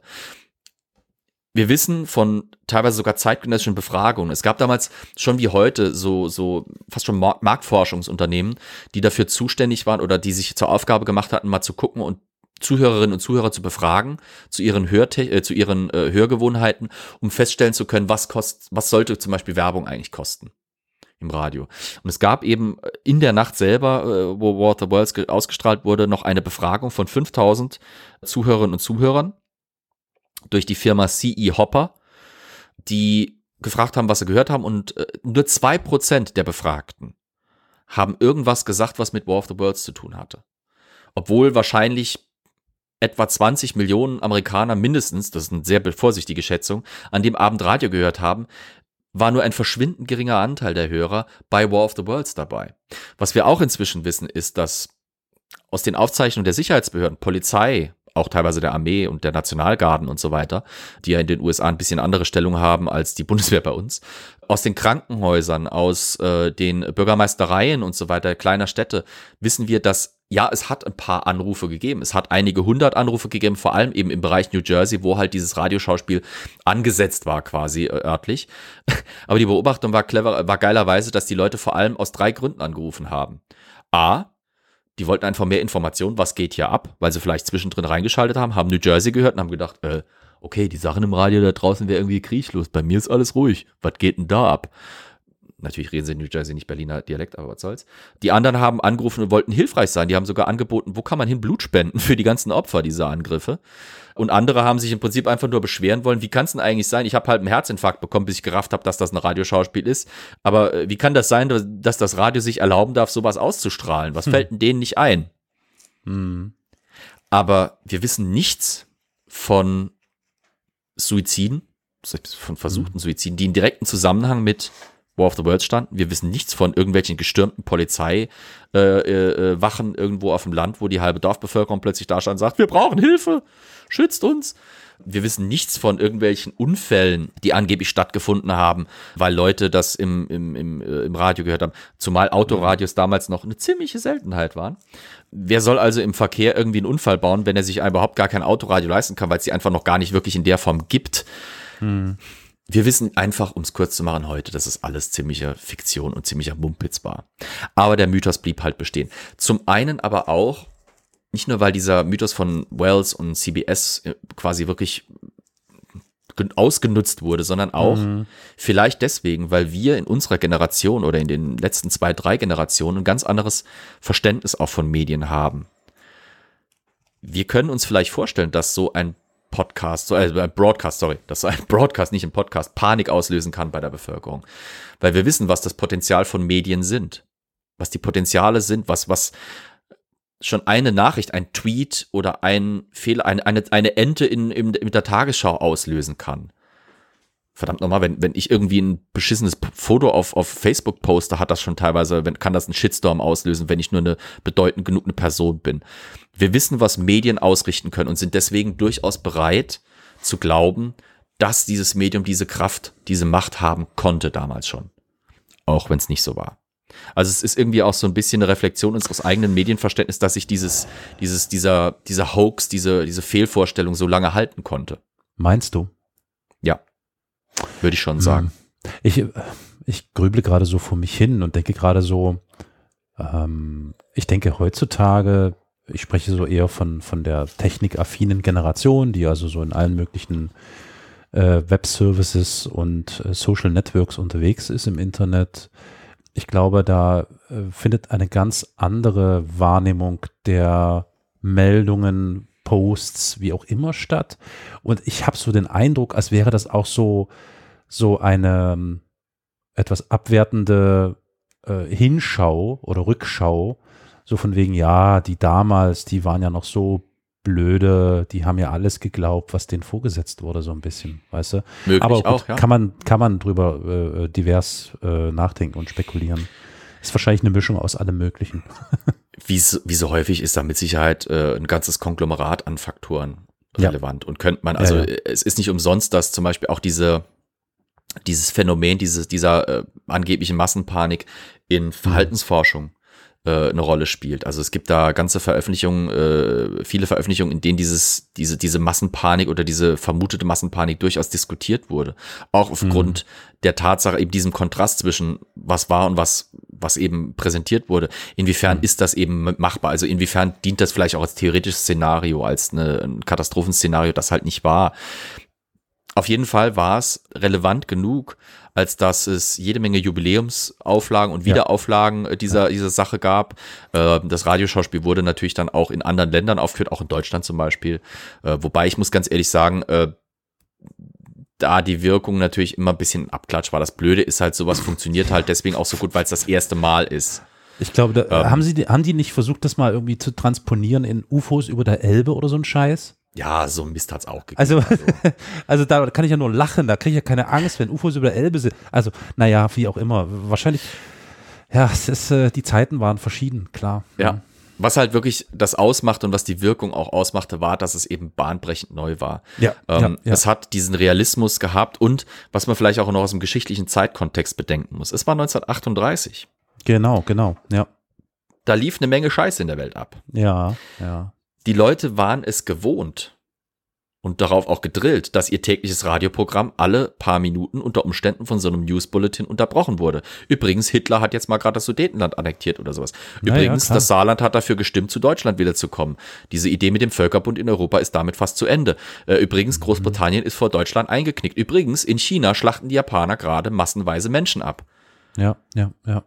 Die Leute waren es gewohnt, dass sie über Katastrophen und, und, äh, und äh, weltpolitische Ereignisse permanent informiert wurden. Es ist nicht umsonst, dass, dass eben in diesem, in diesem, was wir jetzt nicht ganz fertig gehört haben, was Orson Welles da ein, am Anfang eingesprochen hat, dass die letzten paar Zeilen eben war, wie ich schon vorhin angesagt habe, in the, in the 30th nine, uh, 39th year of the 20th century came the Great Disillusionment. It was near the end of October. Business was better. Bezug auf die Wirtschaftskrise, die gerade rum Ja, war. ja. The war ja. scare was over. Es war gerade mal nur mal so eine kurze Phase, wo halt diese ganzen Verhandlungen und Konferenzen rum waren. More men were back at work. Die Arbeitslosigkeit war am sinken. Sales were picking up. Die Leute konnten sich wieder was leisten. Das, das ist alles eingebaut, auch clever in diesen, in dieses Narrativ dieser Show, so dass es halt einfach auf so vielen Ebenen mit der, mit der Vorstellungswelt, mit der Realität der Menschen einfach Genau. in Berührung war. Das hat ganz viele angesprochen, na klar. Ja, richtig, absolut. richtig. Ja. Und auch wenn, wie gesagt, nur einer verschwindend geringen Anzahl von Menschen in den USA nicht klar war und dass das sich dabei um Fiktion hielt, handelte, hat trotz allem das Radioschauspiel bei vielen der Zuhörer, die sich's angehört haben, einen Nachdruck hinterlassen. Hm.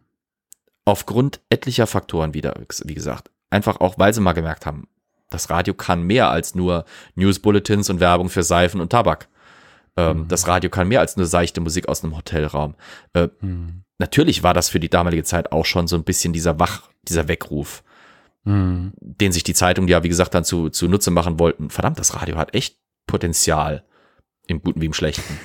Ich finde das ein extrem, wirklich einen interessant, extrem interessanten äh, Diskursraum, in dem wir uns gerade bewegen, weil der so, der, der öffnet so viele Türen Ja. in alle möglichen Richtungen. Also gesellschaftlich, soziologisch hast du das ja jetzt schon sehr gut dargelegt, warum, weshalb, wieso, dass die Menschen so angesprochen oder vielleicht auch teilweise verängstigt hat. Dann, äh, wie wir es auch schon angesprochen haben, so diese, das Aufkommen, ich meine, es war schon seit ein paar Jahren da, aber das Aufkommen des Mediums Radio und vor allem hat ja das Hörspiel so gut gezeigt, natürlich dank der hervorragenden Inszenierung, was es für Möglichkeiten bietet, was das Ja. alles machen kann. Ja. Das war ja, das ist ja wieder so ein, ne, da kommt ja zusätzlich zum zur Oper, zum Theater und dann zum Film plötzlich noch das Radio hinzu, was genau solche Emotionen, solche Dinge transportieren kann und Menschen irgendwo hinbringen kann, dass man äh, Angst bekommt, dass man traumatisiert ist am Ende vielleicht sogar oder wie Und auch nur immer. übers Audioformat, die brauchen und nur übers Audioformat. Ja, ja, ja, ja. Ich meine, deswegen gesagt, machen alleine die ja so Szene- Podcast. Ja, alleine die Szene, wo eben dann Karl Phillips diese Beschreibung des Hitzestrahls macht. Ich, ich empfehle wirklich, hört's. Es Mhm. gibt's teilweise auch als, als, als Soundfragment mit Sicherheit im Internet. Alleine diese Szene muss bei den Leuten damals dermaßen was ausgelöst haben, weil es war Ja. klar, was passiert. Der beschreibt das und plötzlich ist aus diesem Äther, der quasi Dauerlärm liefert, sekundenlang nichts mehr gekommen. Ja, krass. Ja, ja. Totenstille, im wahrsten Sinne Ja, des Wortes. ja. Das, also, es war Was zu der damaligen. Zeit sowieso, für, also das ist ja nochmal was extra, ne? Also Ja. das ist ja heutzutage noch ein Stilmittel, was derart äh, wachreißt, Das- das, erschrickt, äh, ja, Totenstille. das Standbild oder, die Kamera, die grau, kom- oder graues komplette, kom ja, oder komplette Schwärze. Komplette Genau, Schwärze ja. ist ja ein, ein Stilmittel par excellence Ja. für äh, derart beängstigende Szenen, die da entstehen können, dass du, Genau. ah, das ist fantastisch. Also wirklich Das, wir, was großartig, für das, es dort, das war für das, für das optische Medium die Schwärze ist, ist für dieses Ja, Audiomedium die Stille. Die Abwesenheit richtig. von Geräuschen.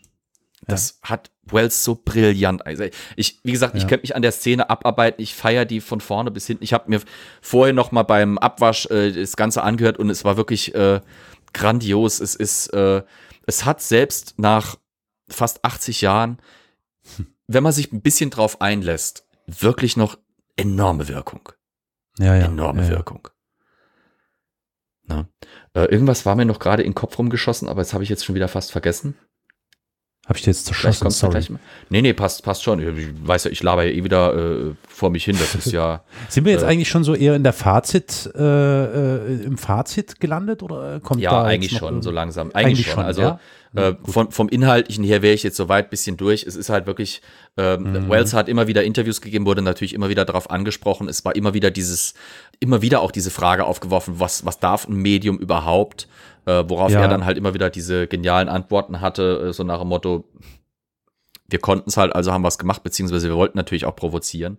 Es wundert vielleicht nicht, dass der Mann, der einen kompletten schwarzen Cast 36 auf eine amerikanische Bühne gestellt hat, auch äh, nicht davor zurückgeschreckt hat, der amerikanischen Gesellschaft quasi mal zu zeigen, wie anfällig sie durchaus für sowas sein kann, äh, wie, wie beeindruckend so ein Medium sein kann, die Grenzen eben eines Mediums auszutesten.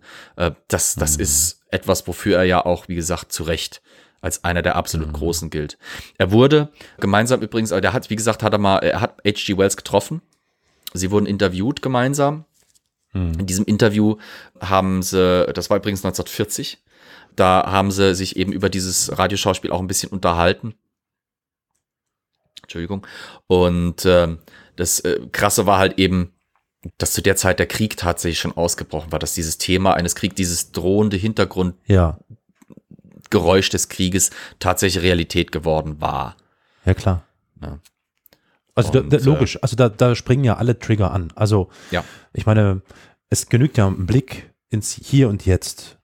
Und in der noch pandemischen Lage oder epidemischen Lage zum Beispiel in der Bundesrepublik Deutschland, die Ende November 2021 auslaufen soll, ja, selbst da sind alle Antennen, also ich sage jetzt mal bei vielen Menschen alle Antennen an, ne? Und und man man greift sofort nach jeder Information, die irgendwie dazu auftaucht, um sie in in das eigene in die eigene Wahrnehmung und das eigene Gedankenkonstrukt einzuarbeiten, weil das diese Situation gerade erfordert. Und wenn ich mir gerade vorstelle, Ende der 30er Jahre, wann war es? 38, ne? 38, Mhm. ähm, gerade ist vielleicht ein bisschen Ruhe eingetreten, aber es ist absehbar, da kommt noch was, da wird noch was Großes auf uns zurollen. Das hat jetzt eher wirtschaftliche Folgen, weniger vielleicht die Angst davor, dass der, na, wobei, wer weiß, dass der Krieg bis dahin äh, reichen wird. Das, das ist ja vollkommen klar, dass die Leute sofort andocken an solchen Stellen. Und das finde ich so, so, so eigentlich perfide, aber eben extrem gut von, von Orson Welles, dass er das so inszeniert hat und wirklich genau in diesen Kontext reingepackt hat, dass das die Leute sofort, dass diese Leute sofort andocken mit allen Ja.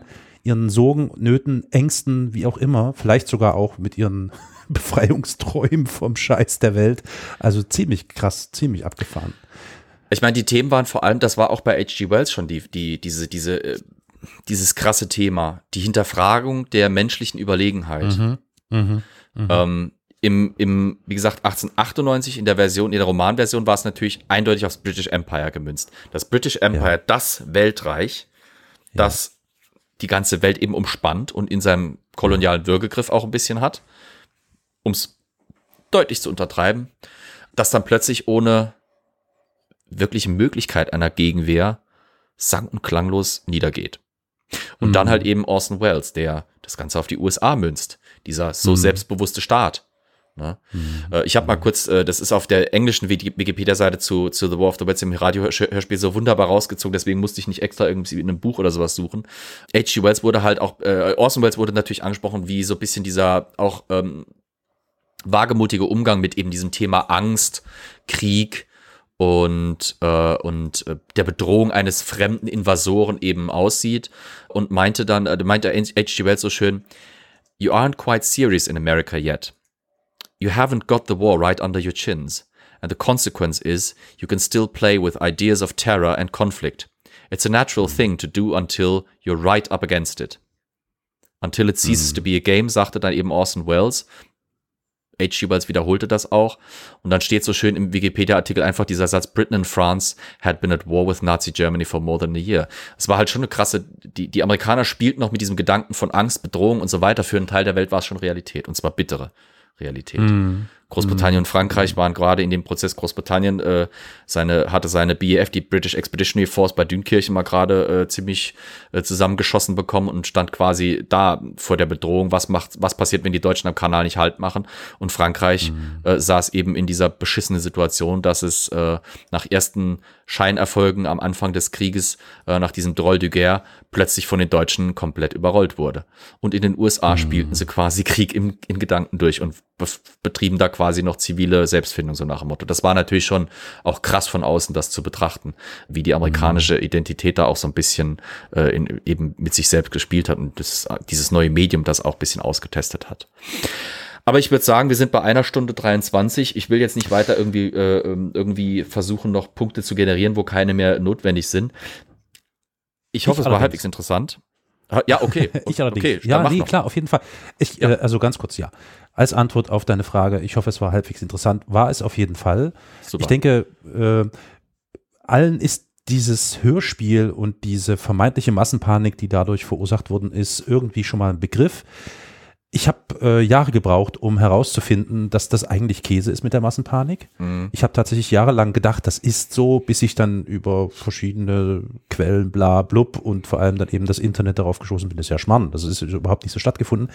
Was ich allerdings interessant finde, deswegen nochmal kurz mein, mein Einwurf, ist tatsächlich die Bedeutung dieses Hörspiels, also Bedeutung Mhm. konkret dieser Inszenierung von Orson Welles, der Versuch, ein bestimmtes äh, Sujet aus einer ganz anderen Zeit in die damalige Zeit hinzutransponieren, da zu installieren und komplett aufzubauen, weil das meines Erachtens nach wirklich Maßstäbe gesetzt hat.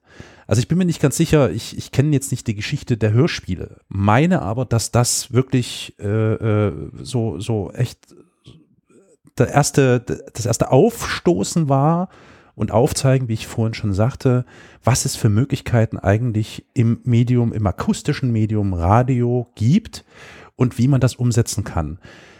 Dazu sei gesagt, dass natürlich gerade Deutschland da ein ganz spannendes Land ist.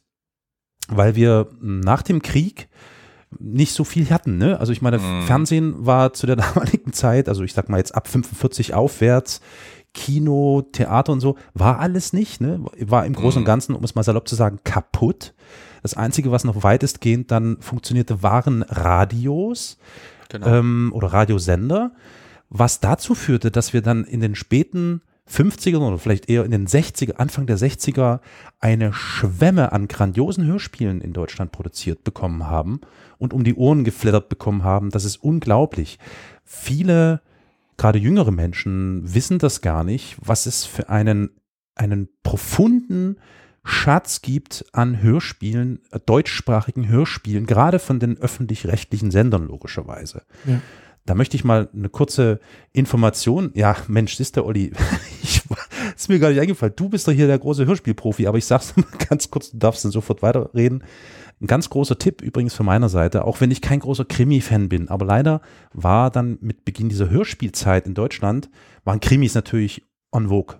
So, wie es auch heute wieder diese True Crime-Geschichten sind. Ja, ja. Ähm, da gibt es einen ganz grandiosen Podcast von Bastian Pastewka, der heißt Kein Mucks. Und der Pastewka kramt wirklich uralte Hörspiele ab Ende der 50er bis in die 70er, 80er aus irgendwelchen Archiven und präsentiert die dann dort. Also erstmal gibt es eine kurze Einleitung, wie, was, warum, wer, welche Sprecher und dann geht's los. So, ist wirklich interessant zu sehen, wie sich das entwickelt hat im Laufe der Jahrzehnte dann und wie das immer professioneller wurde. Ich meine, Deutschland ist dafür bekannt, dass, ich glaube, ich muss kurz nachdenken, ich glaube, es ist der Westdeutsche Rundfunk, also der WDR. WDR vor allem und war- NDR. Ne? Der Ja. WDR war eines der ersten, äh, wie sagt man denn eigentlich, äh, Sender, der einer der ersten Sender, der ein eigenes. Hörspielstudio hatte. Das Mhm. Ding war, oder ist glaube ich sogar bis heute noch, kann man es begehen. Das ist komplett in Köln? begehbar. Ist es in Köln, Olli? Ich bin mir nämlich Da gar nicht bin ganz ich sicher. jetzt nicht aber ganz sitzen die nicht in- 100% sicher. Ich meine ja. Müssen wir, müssen wir nochmal, müssen wir noch mal, müssen wir noch mal googeln. Auf jeden Fall weiß ich, da- weil ich habe darüber Bilder gesehen und Berichte gelesen. Das war, also das ist bahnbrechend, weil die haben dort wirklich eine, äh, wirklich eine komplette Montur an Zeug. Die haben dort Treppen in dem Studio, die haben da Kiesbetten in dem Studio, die haben da Planschbetten, alles mögliche. Also wirklich Wahnsinn, was die betrieben haben, um das Medium komplett auszunutzen. Und da kann ich dann Wahnsinn. mal kurz, da kann ich dann quasi Ja. nochmal zur Verdeutlichung kurz reingrätschen. Das ist das, wo dieses Schauspiel eben The War of the Worlds so ein wichtiges, so ein wichtiger Meilenstein ist. Und zwar Ja, bis eben dahin waren ganz viele dieser Radioschauspiele Theater im Radio. exakt. Es waren halt exakt. wirklich, du nimmst ein Theaterstück, du machst ein paar Mhm. Sachen, die wirklich gar nicht äh, ohne, ohne Beschreibung äh, transportierbar sind, beschreibst du halt mit einem Text, ergänzt da quasi Ja. das Schauspiel an sich. Also ein Sprecher kürzt das Ganze macht das meistens. Genau, zum Hm, Beispiel. Ja. Kürzt das Ganze dann drastisch zusammen Und dann gibt's und dann wird das äh, halt gespielt und dann lebt das quasi auch von den Ja. Stimmen, genau, Ja. von den Stimmen und den Schauspiel, den, den Ja. Audioschauspielqualitäten der Schauspieler. Genau. Bei Wells ist es aber eben auch die Einsatz, der Einsatz der richtig. Technik. Richtig. der Einsatz Effekte, Sounds des, des so Mediums weiter. ja selber. Im Prinzip ist das ja quasi Radioception, weil es ist ein Radioschauspiel Ja, ja, ja. im Radio, es ist ein simuliertes Radioprogramm im Radioprogramm. Exakt, exakt. So. Und das ist das, was dann auch zum Beispiel nach dem Krieg im WDR äh, par excellence gemacht wurde. Die Ent- Entdeckung von Soundtechnik, das zum Beispiel auch. Wie gesagt, der Hitzestrahl wird eingesetzt, die ganze Belegschaft Mhm. plärt in Schmerzen und versucht das nachzuahmen. Äh, Das Interview mit, mit, äh, mit dem Professor Pearson, im Hintergrund hört man ein Tickern von einer wahrscheinlich einfachen Wohnzimmeruhr, das dann nachahmen soll, wie damals halt eben in, in einem Observatorium äh, der große äh, Zahnradmechanismus eben funktioniert, der automatisch quasi nachgetickert hat. Das war damals halt Ja, einfach noch ja, so. ja. Vor der, vor der Elektrifizierung oder der, der Elektronifizierung auch zum Teil. Das ist alles nachgemacht. Du hörst bei den Artillerieschüssen, hörst du irgendwie eingespielte Artillerie. Du hörst bei den Bombern das Brummen von den Bombern hinten dran. Dieser Einsatz von Soundtechnik, den Wells mit diesem, mit dieser Kombination des dieses Ja. Spielens mit dem Medium verbunden hat, war absolut entscheidend für die Entwicklung von Radiohörspielen und zum Teil dann natürlich auch für die Folgemedien, weil viele von den Sachen, die diese Radioschauspiele vorgemacht haben, wurden dann im Fernsehen und auch im Film zum Teil, aber vor Exakt. allem dann eben später im Fernsehen Wunderbar. nachgemacht und umgesetzt Geile und um das Brücke. Optische dann wieder erweitert. Geile Brücke. Ganz genau. Dank dir, äh, Flo. Ja, äh, nee, wirklich, also wirklich eine super Brücke, weil darauf wollte ich auch noch mal kurz hinaus. Sorry, dass das jetzt bei mir ein bisschen ausartet, aber ich bin hier Nee, gerade im Modus. Es ist wirklich ganz witzig. Freut mich. Zufall, Zufall, weil diese, also das, was Wells ähm, da geschafft hat, nämlich das Akustische so zu transportieren, dass du das sofort vom inneren Auge siehst. Und das Ganze von einem Regisseur, der Ja. Theaterinszenierung und Filminszenierung. Man sieht also schon, der Mann hatte das Ganze zwar, hat das Ganze nicht nur akustisch, sondern eben auch visuell ins Akustische übertragen. Und das zeigt, wie, wie, wie spannend eigentlich dieser Moment war, dass das Radio so plötzlich alles aufreißt, weil wir haben wenige Jahre oder vielleicht sagen wir mal Jahrzehnte vorher das, diese interessante Situation gehabt, dass plötzlich der Film die Oper übernimmt, ja? Ja. Dieser Kampf von Oper zu Film. Und es hat lange gedauert, bis die Oper das akzeptiert hat und den Film eingebaut hat und andersrum. Und dann kommt das Radio und fängt nochmal von vorne an, beziehungsweise baut das nochmal richtig anders auf.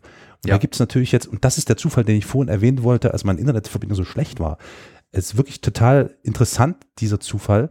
Ich habe äh, gestern einen relativ alten Film nochmal rewatcht aus den 2002er Jahr von, äh, wie heißt er, Shyamalan?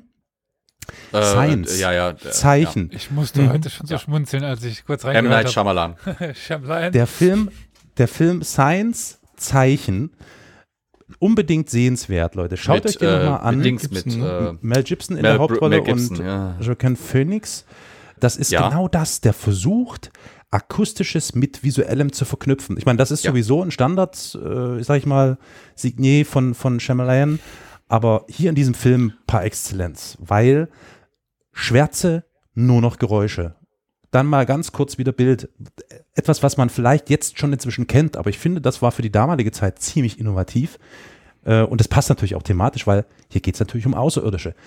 Also, ziemlich cool. Äh, guckt euch das mal an. Und genau, äh, Elias, was du meintest, ich bin gerade in meiner Shyamalan, ähm, wie sagt man, falls Guckphase. Ich gucke Falls gerade. es dich beruhigt, dein Internet ist immer noch nicht besser. Ja. Sobald du von M. Night Shyamalan gesprochen hast, hat das Internet gesagt, nee, Genau, nimm den Halu. der Gut, Typ, der Aluhut Avatar ab, versaut dann hat, den wollen wir besser. nicht hier haben. Ja, ja.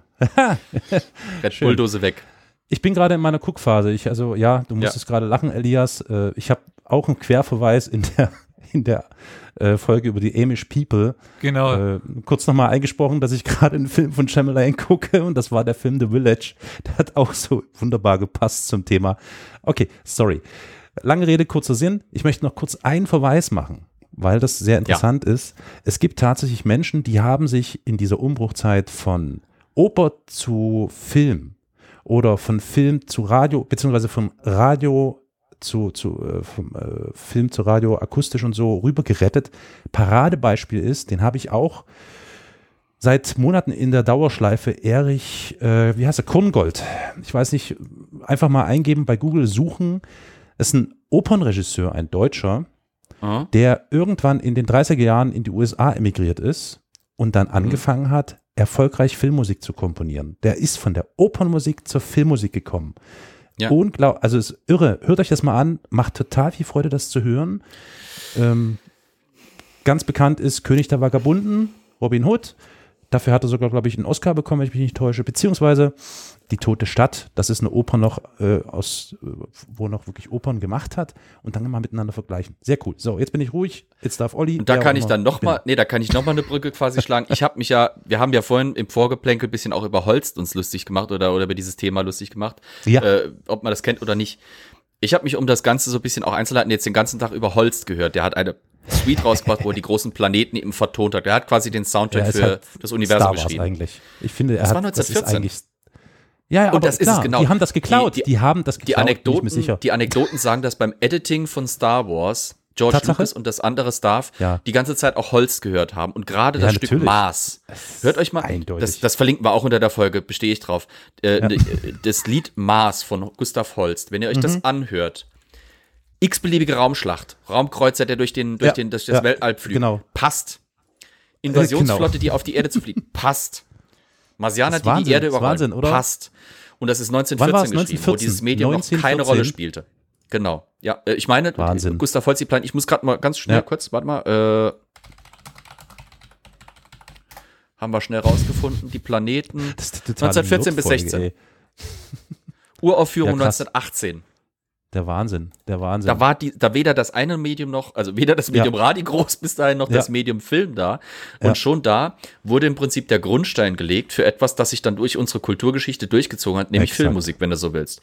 Die Filmmusik nimmt ganz häufig ihre Inspiration aus dieser Zeit, Übergangszeit 19. bis 20. Jahrhundert, wo der Pomp der Romantik und der alten Klassik vielleicht noch in diese Moderne mit neuen Geräuschen, mit neuen Instrumenten und mit neuer Technik Mhm. reinkommt. Auch das etwas, was Wells äh, in, in Citizen Kane zum Beispiel auch gelernt hat. Die Filmmusik von Citizen Kane ist auch klasse. ja, Ähm, ihr merkt, wir sind jetzt heute mal abgerutscht von Krieg zu einem fiktiven Krieg und in Kulturgeschichte, aber auch da ist ein reges Feld, wo wir flügen können, bis uns der äh, Mm. Flug abbricht. That's what she said. Ich find's klasse. ja. Und das war jetzt im Prinzip ja nur wirklich meine Folge, deswegen, weil ich A, schon immer über, über War of the Worlds reden wollte, zweitens, Super. weil bald Halloween vor der Tür steht und das ist so ein bisschen mein Geburtstagsgeschenk, äh, weil äh, die Folge kommt ja direkt quasi nach meinem Geburtstag raus. Ich hab's gemacht, jetzt, ab jetzt bin ich erstmal glücklich, jetzt darf Elias fünf Folgen raushauen, wenn er möchte, die er im Rohr noch hat. Und, Flügen äh, und um Rohr geht's dann auch nächste Woche. har, har, har.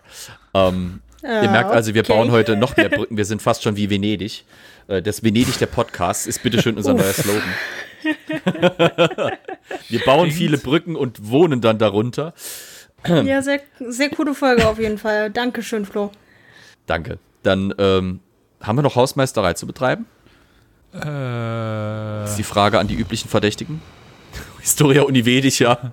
Uni Venedig. Im Prinzip schon. Es gibt ein paar verrückte YouTube-Kommentare, schöne YouTube-Kommentare, Also ein Herz geht raus an Markus auf jeden Fall. weil. Schöne YouTube-Kommentare. Ach so, ach so, ja, ja, okay, alles klar. Mhm. Ja, es gab ein Lob dafür, dass wir einen Raucher unter uns haben. Wobei ich das, fetzt. Ich muss das gerade rücken. Zwei Raucher haben wir unter uns, mindestens zwei. Warum? Hä? Na, Ja, ich der lach, eine bezeichnet sich ja nicht als Raucher. Als Raucher, der sagt Genau. ja Ich bin kein. Raucher. Ja, sag ich doch. Okay, okay, okay. Ich rauche nur zu Ja, also Grüße an. Ich, Nee, aber äh, ich wenn ich rauche, dann dann ist es mal alle. Ja. alle paar Monate. Genau, was weiß ich. Bevor ich die Folgen aufnehme, rauche ich hier fünf Zigarren auf Lunge Kette.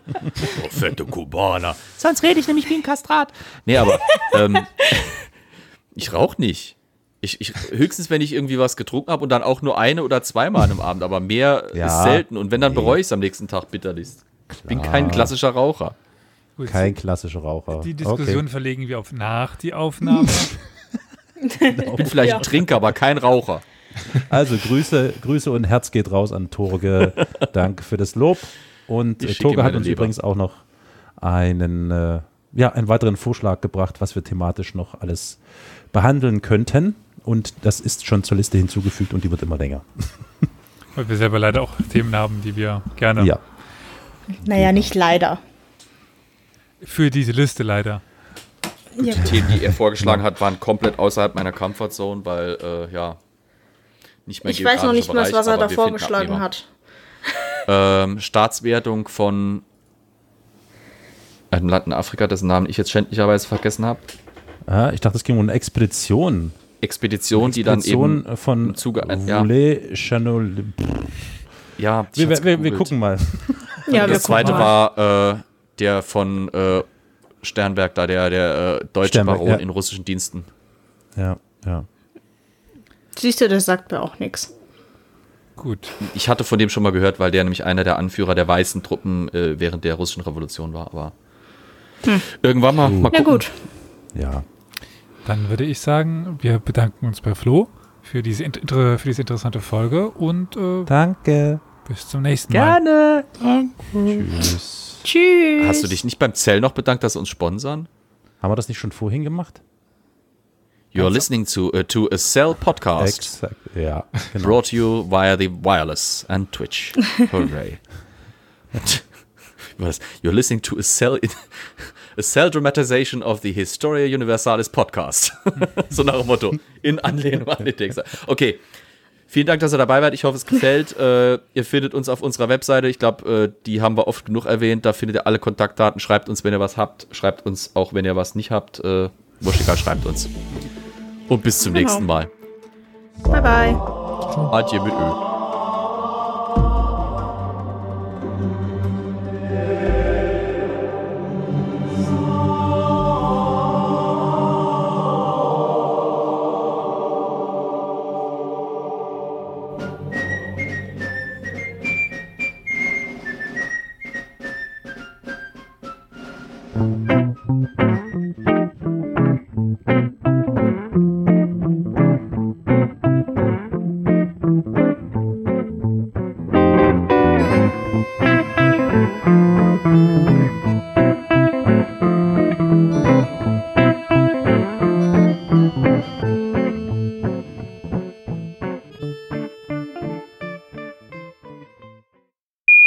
Elias, du musst was mit deiner Stimme machen, die klingt gerade ein bisschen wie Kermit. Äh, das äh, lag daran, dass ich gerade einen Frosch im Hals hatte. Ja. Entschuldigung. Sorry. Der arme Kermit. Lass ihn bitte schnell raus. Applaus, Applaus, Applaus. Miss Piggy sehen Sie. Ich wollte ja, Applaus, Applaus, Applaus. Ich dachte es mir auch gerade. Ich will raus, ich will raus, ich will raus eher. Okay.